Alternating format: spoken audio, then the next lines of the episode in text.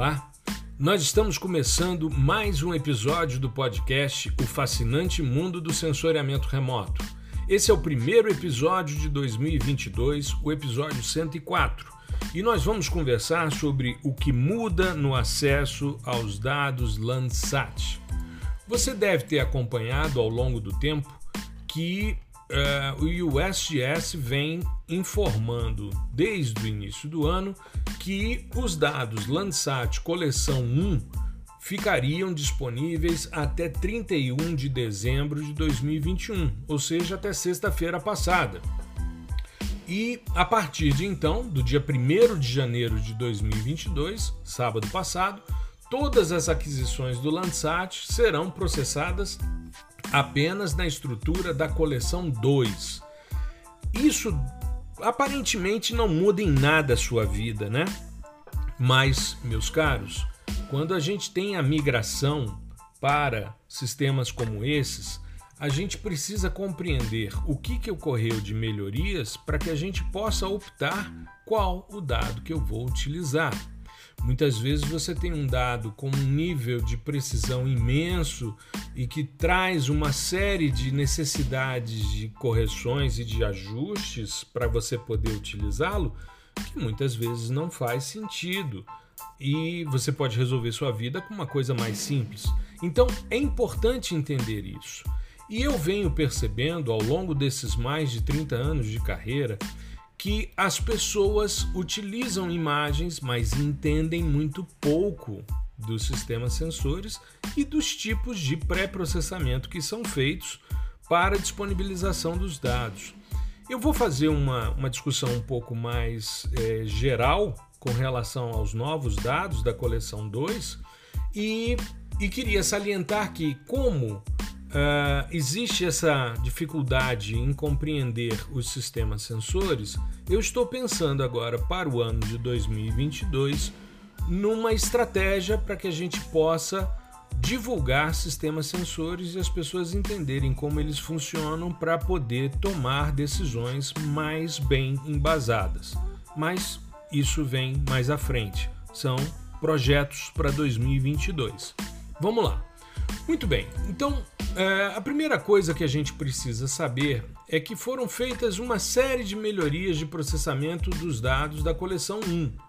Só que é, esses dados foram implementados ao longo do tempo para melhorar principalmente os dados Landsat do TM para frente, mas a gente tem também a correção de dados MSS, desde o Landsat 1 ao Landsat 5 e a gente é, busca então agora compreender o que, que mudou nessa coleção 2.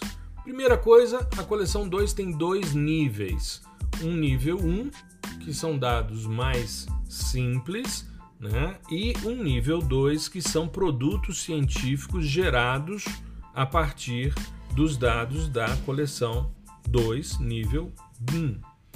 Foram feitas diversas melhorias para ajustes geométricos dos dados, mas eu diria que as mais importantes atualizações que a coleção 1 teve foi com relação aos ajustes é, instrumentais.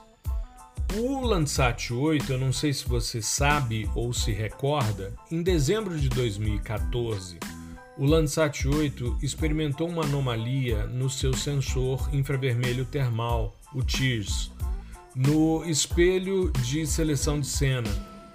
E foi feita então uma série de alterações de operações devido a essa anomalia, e hoje há uma pequena dependência sazonal de alinhamento do sensor TIRS em relação ao OLI.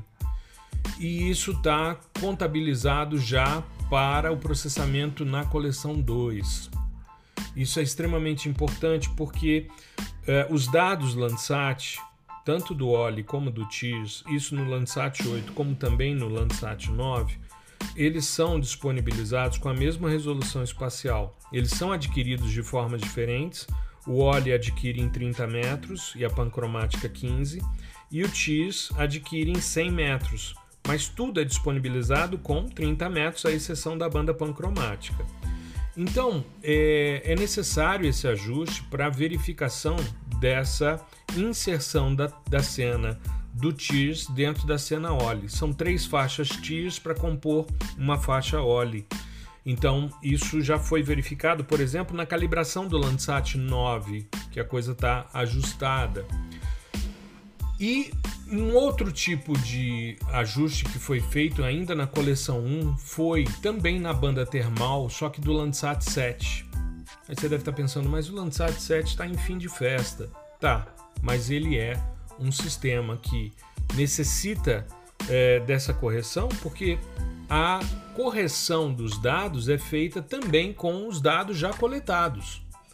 E o que, que acontece? É, o Landsat 7, além do problema do Scanline Corrector, que a gente já falou 800 vezes aqui no podcast e nas lives, ela apresenta na sua banda 6, a sua banda termal, um pequeno desalinhamento do detetor ímpar em relação ao par. E os valores do plano focal, eles acabam tendo diferenciação.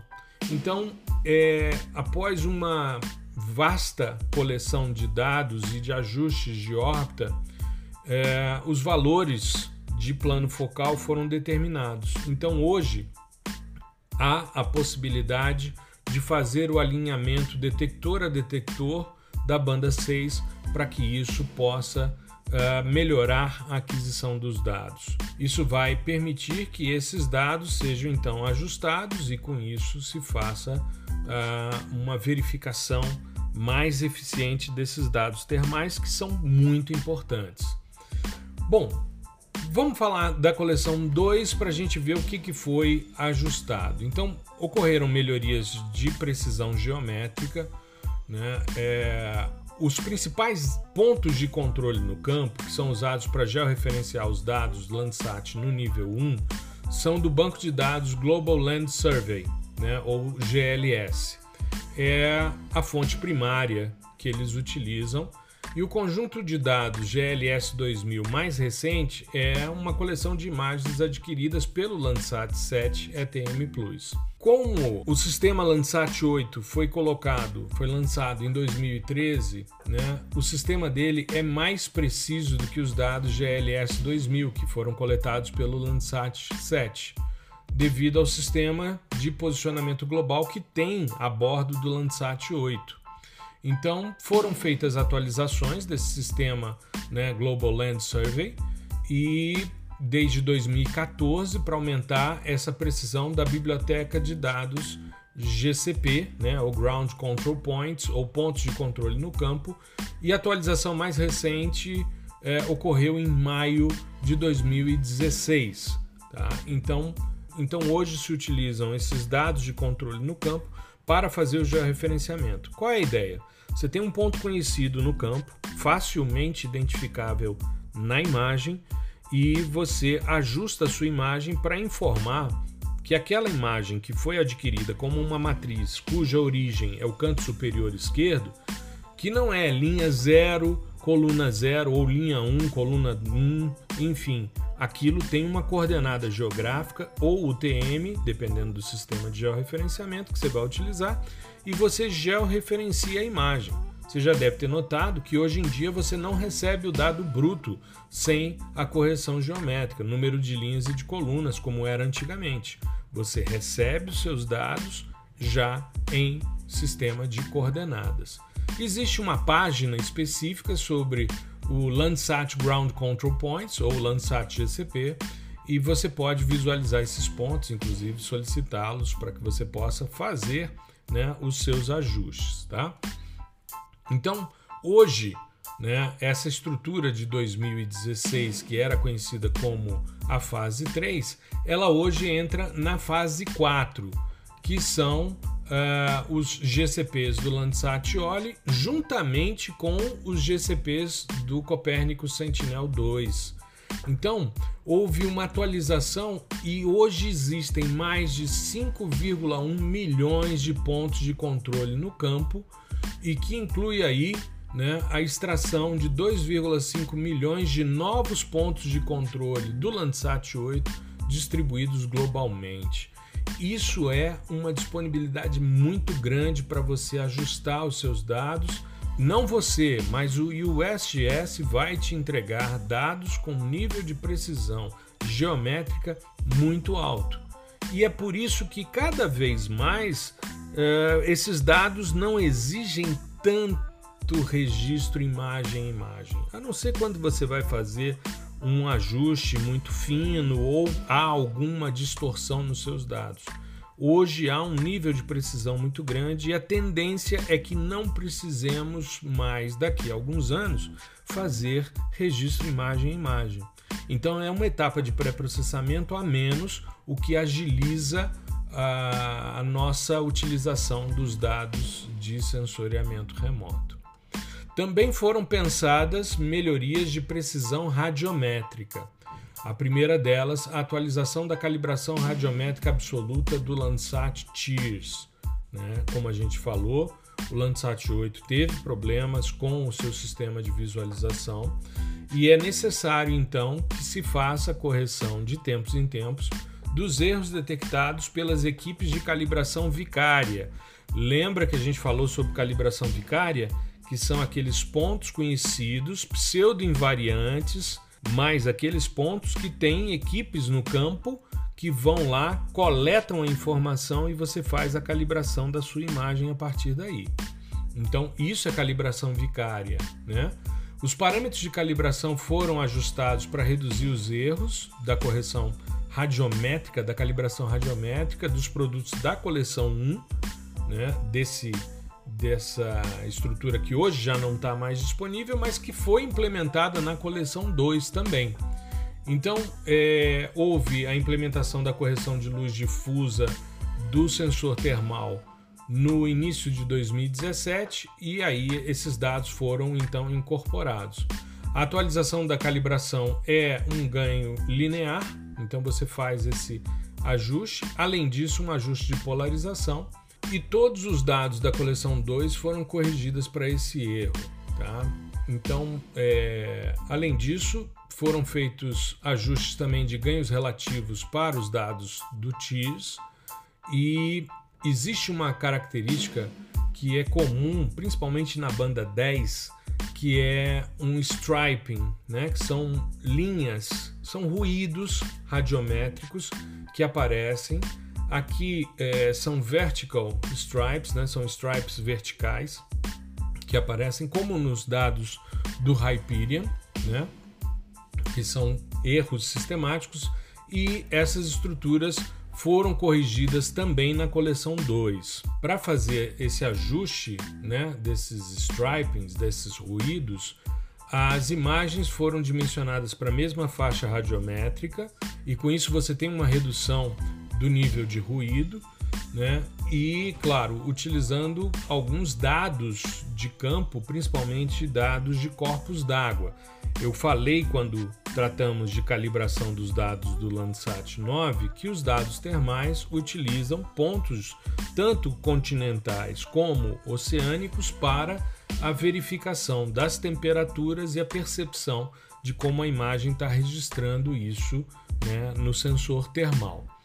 Além disso, os dados de corpo negro, existe um calibrador do tipo Black Body, né, ou corpo negro, foram utilizados para ajudar a determinar os novos parâmetros de ganho relativo dos detetores e isso faz com que o ajuste radiométrico venha com mais é, precisão. Os dados da coleção 2 tiveram também uma alteração no modelo de ganho absoluto do sensor OLI do Landsat 8 são modelos de calibração é, radiométrica que se baseiam na resposta média de calibradores integrados, que são os três pares de lâmpadas que existem dentro do sistema. Lembra que eu falei sobre isso em calibração? Dois painéis difusos solares e as aquisições lunares. Então lembra que os sistemas sensores, tanto o OLI como o TIRS, eles utilizam lâmpadas internas que têm valores conhecidos e eles analisam a resposta, painéis difusores solares que observam lateralmente o Sol e captam essa informação e verificam como isso está sendo registrado pelos detetores, e a calibração e o ajuste lunar, que a gente mostrou também num vídeo no Reels, como é que é feito isso, né?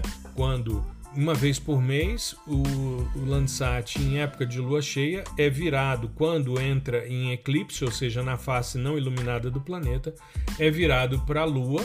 É, passa-se né, a Lua pelos conjuntos de detetores em duas órbitas, porque não dá tempo de passar tudo numa órbita só, e eles verificam a resposta disso e é a calibração lunar. Uh, isso então é verificado e a partir daí é feito o ajuste para que os detetores, a partir de ganhos, sejam ajustados e com isso haja a verificação de superfície calibrada, né?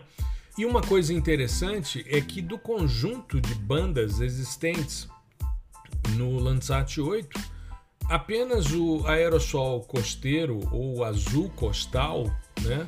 Que é a banda 1, e a banda azul, que é a banda 2, são afetados por essas mudanças. E aí a calibração para essas duas bandas vem sendo é, atualizada ativamente com o modelo em órbita. A calibração radiométrica das outras bandas do OLI permaneceu estável desde o lançamento, ou seja, desde 11 de fevereiro de 2013 você não tem é, variações nas demais bandas. Mas essas duas são faixas muito ruidosas do espectro, né? elas têm essa necessidade de serem atualizadas desde o lançamento né? e estão sempre sendo ajustadas em órbita, certo? Além disso, foram feitas também uh, análises da atualização dos ganhos relativos do Landsat 8. O que, que acontece? A cada trimestre são avaliadas a variabilidade da capacidade de resposta por detetor. Esses sistemas, eles vão se degradando. Eles vão recebendo muita quantidade de energia e vão se degradando com o tempo. Então é necessário a verificação de como eles estão captando as informações a partir do difusor solar e que foram adquiridas no trimestre anterior e a coleção 2 então faz o ajuste desses ganhos relativos né, para que é, você não tenha variações muito grandes. Tá? Essas variações, essas diferenças, elas normalmente são inferiores a 0,2%, é muito pequeno. Mas como você está trabalhando com um sistema sensor e muitas vezes você está captando informações em superfície e precisa de precisão, eles trabalham isso de forma muito eficiente. Tá? Ah, algumas bandas do suor, do infravermelho de ondas curtas, alguns detetores individuais mudam até 2%. Tá? Não é grande variação, mas isso pode alterar a percepção de uma detecção de mudança mais sutil, uma coisa assim. Então é importante que haja sempre a atualização dos ganhos relativos dos detetores do sistema Landsat OLI. Foi feita também uma atualização do cálculo de polarização do Landsat 8 OLI. Esse cálculo ele é usado para a subtração de faixas mais escuras que podem gerar stripes mais verticais né, na sua imagem. E esse processo então foi modificado para utilizar o que é chamado de pixels de referência de vídeo. Em vez de se basear apenas na subtração dos pixels escuros ou dos, das faixas escuras né, presentes é, nos dados do obturador, é, uma nova estimativa de polarização considera a informação do sinal de escuridão obtida por esses pixels de referência de vídeo adquirida simultaneamente com a imagem, e com isso esses stripes verticais tendem a serem é, suprimidos. Né? É, além disso, o sinal escuro no OLE ele varia com o tempo e uma nova estimativa de polarização leva em consideração a variação de curto prazo entre as coletas que são feitas. Essas estimativas de polarização, elas reduzem o ruído ao longo da faixa de imageamento e melhoram a uniformidade da imagem e também melhoram a relação sinal-ruído. Tá? E com isso, uh, o efeito dessa atualização ela vai ser percebida principalmente em cenas de baixa radiância, os alvos mais escuros, quando você percebe esses stripings né, e eles somem né, dessa, dessa presença. Tá? Nessa coleção 2 também foram feitas calibrações e ajustes de calibrações radiométricas do Landsat 5 da banda 6, que é a banda termal. Né?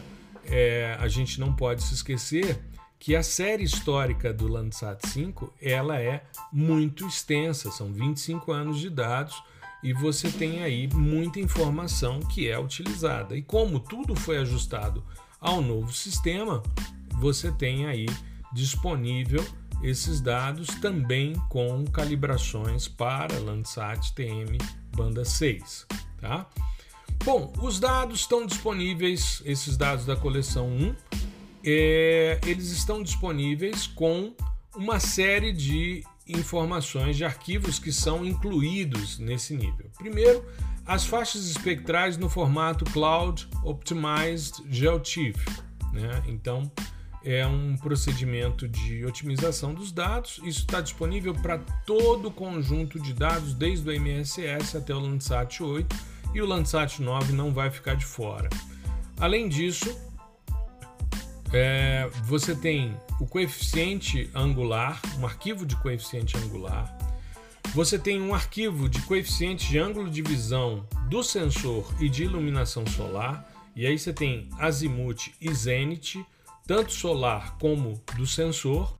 Você tem arquivos de avaliação de qualidade, os QAs, que fazem avaliação da qualidade do pixel e uma banda de controle de qualidade de saturação radiométrica e de oclusão de terreno, que é a QA underline Radarsat, arquivos de metadados, que são os arquivos né, de biblioteca de materiais, os MTLs, e os em formato XML.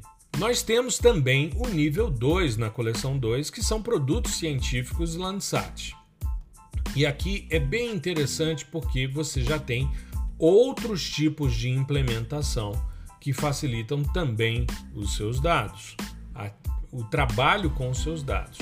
Esses dados da coleção 2, nível 2, eles são obtidos a partir dos dados processados no nível 1 da coleção 2 tá certo? Então, é, eles estão disponíveis ali, já processados, e eles são oferecidos em dois formatos: reflectância de superfície e temperatura de superfície. Isso é bastante interessante porque cada vez mais a gente vem percebendo que as pessoas estão atrás de produtos ready to use ou prontos para serem usados, né? Eles são dados mais interessantes porque eles, de certa maneira, suprimem etapas de pré-processamento que são trabalhosas. Se você quer trabalhar, por exemplo, com um dado de reflectância de superfície, corrigido por um modelo de transferência radiativa, você precisa dominar determinados tipos de processamento que nem sempre estão disponíveis para você. Então, é, existem muitos modelos de transferência radiativa que são pagos. Existem alguns, como é o caso do LibRadTran, como é o caso do 6S, que são disponíveis. E existem add-ons e plugins que permitem esse tipo de ajuste. Mas, por exemplo, vai rodar um 6S no GRAS? Nós fizemos uma live com o professor Carlos Groman e ele mostrou a dificuldade que foi. Até ingressar um modelo do tipo SRTM foi necessário para que o modelo rodasse. Então, e os resultados foram muito similares ao de reflectância de superfície da coleção 2, nível 2. Aliás, nós estamos nos organizando para nos reunirmos, tanto com o professor Groman como com o Maurício Vancini, que participou também da live, para que a gente possa escrever um artigo sobre a qualidade desses dados e a comparação com o Dark Object Subtraction e com o 6S, né? os diversos modelos 6S com esse tipo de dado. Nós encontramos um nível de similaridade muito grande entre as respostas. Então, não faz muito sentido esse tipo de é, preocupação. Você já tem o dado pronto para ser usado. Esses produtos científicos são gerados a partir de entradas, então, como eu disse, da coleção 2 nível 1, que atendem à restrição do ângulo de zênite solar né, inferior a 76 graus e incluem entradas de dados auxiliares necessários para gerar um produto cientificamente viável. Esses produtos são feitos tanto pelo OLI, né, usando o algoritmo Land Surface Reflectance Code, que está numa versão 1.5.0, e os produtos de reflectância de superfície do Landsat 4 e 5 Thematic Mapper, Landsat 7 Enhanced Thematic Mapper são gerados utilizando o algoritmo Land Ecosystem Disturbance Adaptive Processing Systems. Então são dois modelos específicos, um mais voltado para os dados do Landsat 8 e outro para os dados do Landsat 4 e 5 TM e Landsat 7 ETM Plus. Os produtos temperatura de superfície são gerados do Landsat 4 ao Landsat 8 e todos utilizam uh, um algoritmo de temperatura de superfície Landsat que foi desenvolvido em cooperação com o Rochester Institute of Technology e o NASA Jet Propulsion Laboratory. Então, é, os dados de reflectância de superfície eles são corrigidos a partir de um algoritmo de transferência radiativa. Eles vão corrigir tanto a dispersão, né, o processo de espalhamento atmosférico, como a absorção temporal, espacial e espectral dos gases atmosféricos e aerossóis, né, que são justamente as partículas não gasosas, líquidas e sólidas. E com isso, você tem então os dados disponibilizados em formato inteiro de 16 bits sem sinal. E essa faixa então varia de 1 a 65.455 é, números digitais. Existe um fator de escala, a gente utilizou inclusive numa das lives que a gente fez a parte de monitoramento de queimadas e essa também com o professor Carlos Groma, que a gente converte a partir de um fator de ganho e de offset que estão disponíveis nos metadados. Né? Você soma e é, multiplica um valor e com isso você consegue converter os seus dados para reflectância de superfície.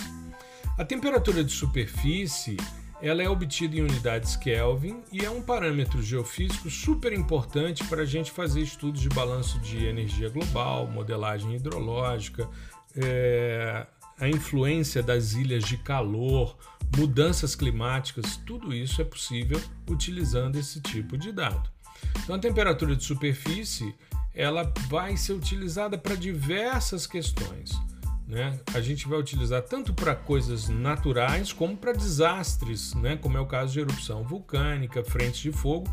Lembrando que a faixa do espectro que o Landsat cobre no TIRS não permite ver a temperatura exata de eventos extremos, porque ela é para alvos que estão em torno de 300 Kelvin não a faixa que aborda alvos de 800 Kelvin, que seria a faixa do MIR, né? ou do infravermelho médio, de 3 a 5 micrômetros.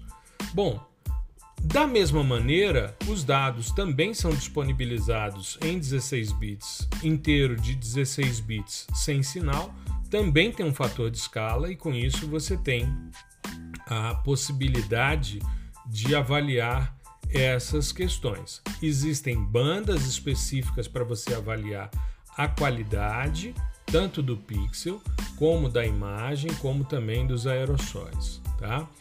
Os metadados também vêm no formato MTL e XML e esses dados também estão disponíveis.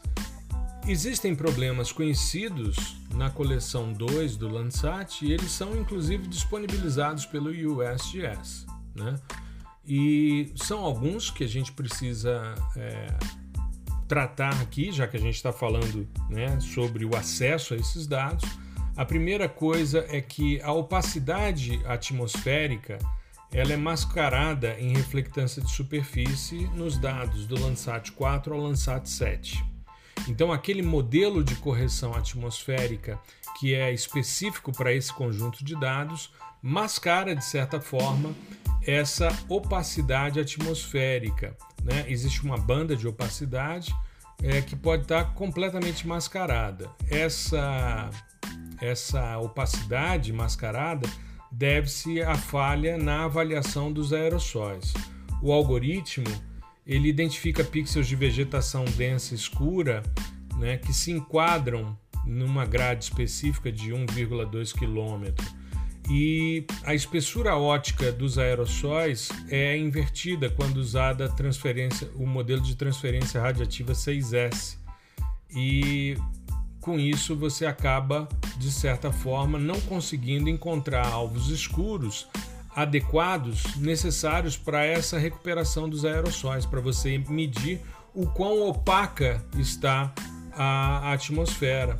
Então, essa opacidade ela fica inteiramente com dados conhecidos como no data, né? sem dados. E isso fica mascarado. Isso é um problema para os dados do Landsat 4, Landsat 5 e Landsat 7. Nós temos alguns pixels no data nos dados Landsat 8 de surface reflectance ou é, reflectância de superfície. A reflectância de superfície pode apresentar esses pixels no data, principalmente nas bordas de nuvens. E quando você avalia a banda QA, né, que é a avaliação de qualidade, ela não indica que aquele pixel ali é no data. Então, é, isso acontece nesse tipo de, de dado, mas é menos frequente do que acontece com a, a banda de opacidade dos Landsat 4, 5 e 7. Né? Uh, os valores de reflectância de superfície para bandas de comprimento de ondas menores né, sobre alvos escuros podem cair para uma faixa válida mínima, ou seja, um valor de reflectância de menos 0,2. Isso eu já tinha notado. Porque você espera, depois que você corrige o seu dado, por um modelo de transferência radiativa que ele varia de 0 a 1, né? ou de 0 a 100 se você está trabalhando com valores mais amplos, isso em termos de valor de reflectância.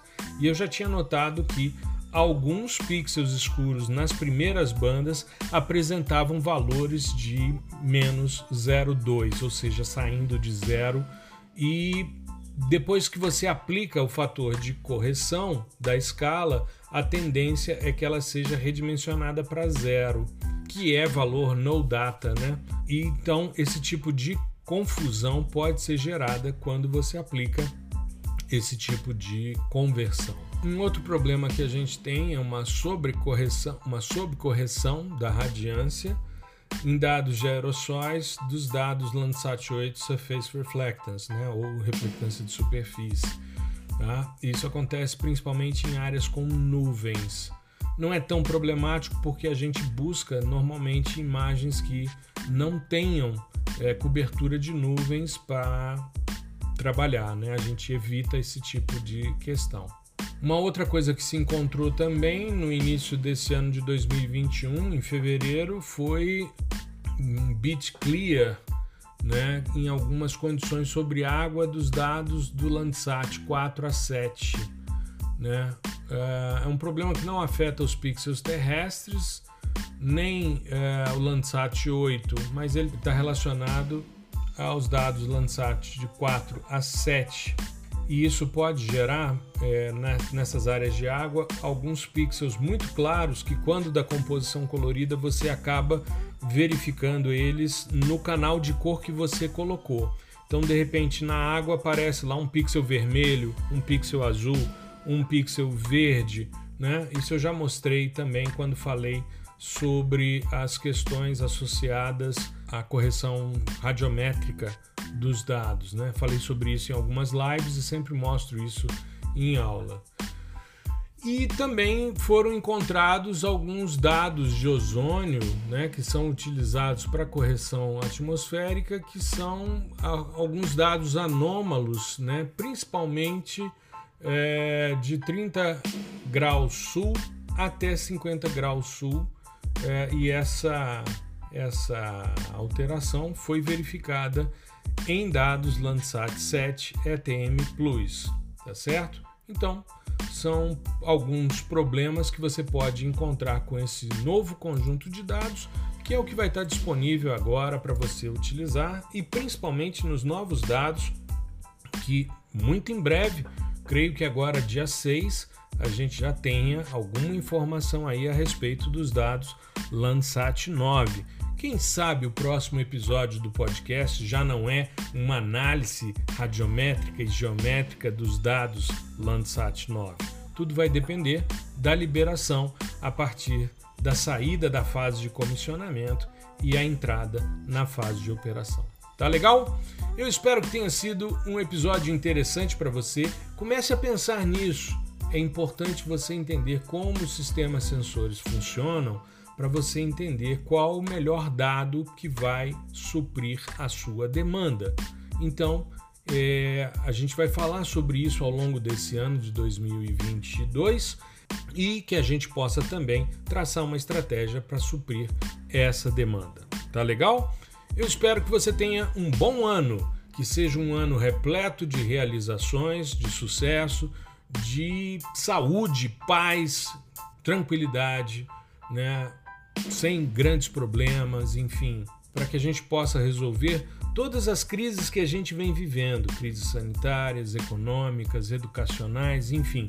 Um ano de esperança é o que eu desejo a todos vocês que me ouvem no fascinante mundo do sensoriamento remoto. Tá legal? Uma boa semana, tudo de bom. Um grande abraço.